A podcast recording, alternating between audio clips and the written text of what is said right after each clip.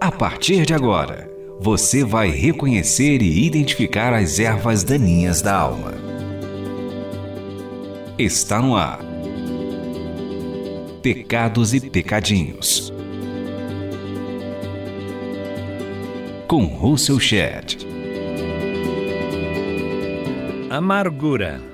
Esse pecado mostra que não perdoamos alguém que nos prejudicou ou nos ofendeu. Ressentimento e amargura crescem como erva daninha no jardim do coração daquele que, sendo injustiçado, guarda uma atitude de rejeição contra outra pessoa ou pessoas.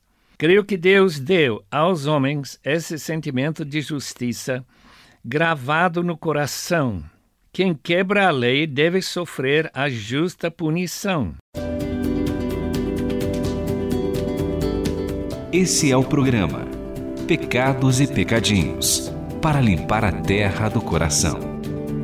Quando a injustiça nos atinge pessoalmente, dói. Quando o indivíduo toma um dinheiro emprestado, prometendo solenemente repagar dentro de um prazo combinado, mas não cumpre sua palavra, a reação natural é de que fomos vítimas de injustiça. Isso gera naturalmente o sentimento de amargura contra a pessoa que não cumpriu sua palavra.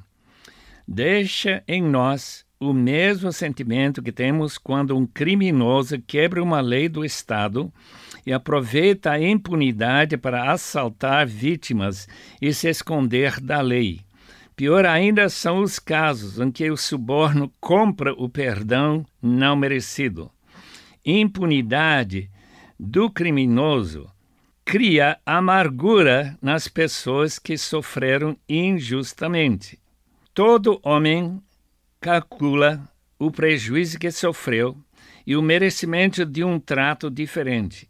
O culpado, dessa maneira, cria um sentimento de amargura na pessoa ofendida e prejudicada. Não havendo qualquer maneira de forçar o culpado a pagar o que deve, deixa ressentimento no íntimo de quem confiou nele. Se o culpado sofre o necessário para pagar o crime, o injustiçado se, injustiçado se sente aliviado. Caso contrário, a vítima mantém o ressentimento e a vontade de se vingar. Há uma saída da amargura pela porta do perdão. Jesus contou a parábola do servo incompassível Mateus 18, 23 a 35, para destacar a importância de vencer este pecado. Pedro perguntou se perdoar um ofensor sete vezes não seria suficiente para satisfazer a exigência divina de perdoar. Jesus respondeu: Eu lhe digo, não até sete, mas setenta vezes sete. Mateus 18, 22. Em seguida, contou a história de um rei que queria acertar contas com seus servos. Um deles tinha uma dívida de 10 mil talentos. Não esqueça, cada talento de prata pesava mais ou menos 30 quilos. Demoraria 15 anos para um lavrador ganhar a quantia equivalente a um talento. Uma vez que o devedor não tinha condições para pagar a soma astronômica de 10 mil talentos, o rei mandou que fosse vendido junto com a esposa e filhos para saldar a dívida. Diante de tal perspectiva, o servo prostrou-se e implorou para o credor ter paciência até poder pagar a soma. Diante da impossibilidade do servo pagar nem uma fração da dívida, o rei credor, movido pela compaixão, o perdoou. Identifique aqui os seus pecados e pecadinhos. Mas a parábola continua mostrando a atitude do servo perdoado diante de um conservo que devia apenas 100 denários equivalente ao salário de 100 dias de trabalho de um lavrador. Quando este último pediu compaixão e paciência para receber integralmente a quantia devida, o primeiro devedor mandou lançar o seu conservo na prisão até pagar sua dívida.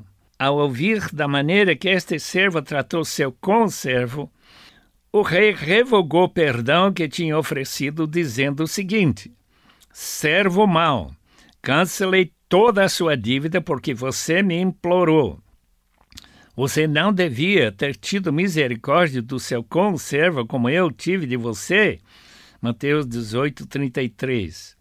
Jesus declarou a conclusão da parábola assim: Assim também lhes fará meu Pai Celestial, se cada um de vocês não perdoar de coração a seu irmão.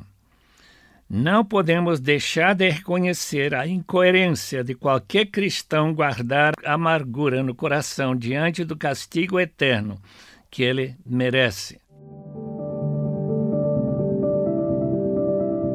Você está ouvindo Russell Shedd falando sobre os pecados e pecadinhos.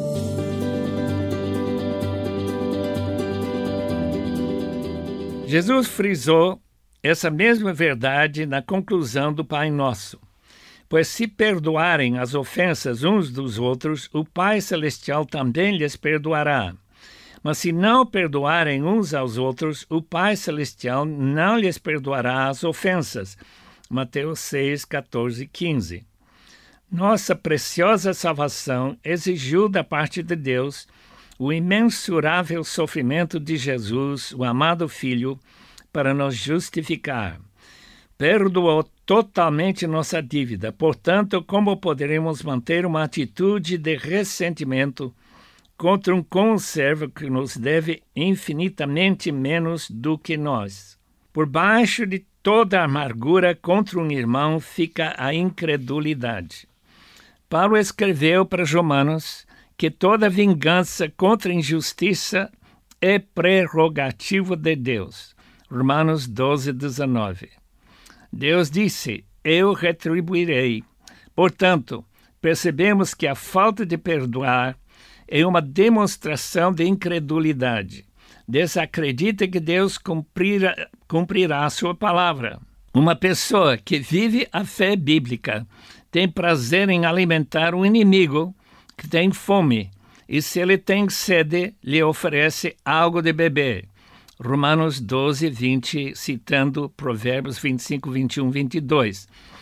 Essa seria a atitude que Deus espera dos filhos que almejam imitar seu pai.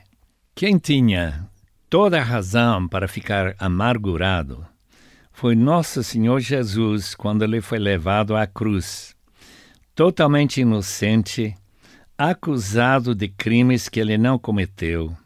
Ele disse na cruz, versículo 34 de Lucas 23: Pai, perdoa-lhes, pois não sabem o que estão fazendo.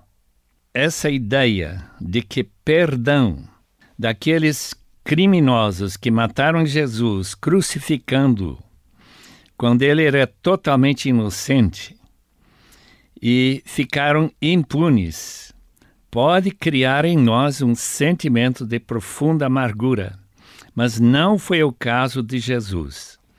Ele, mesmo na hora de seu excruciante agonia, disse: Pai, perdoa-lhes.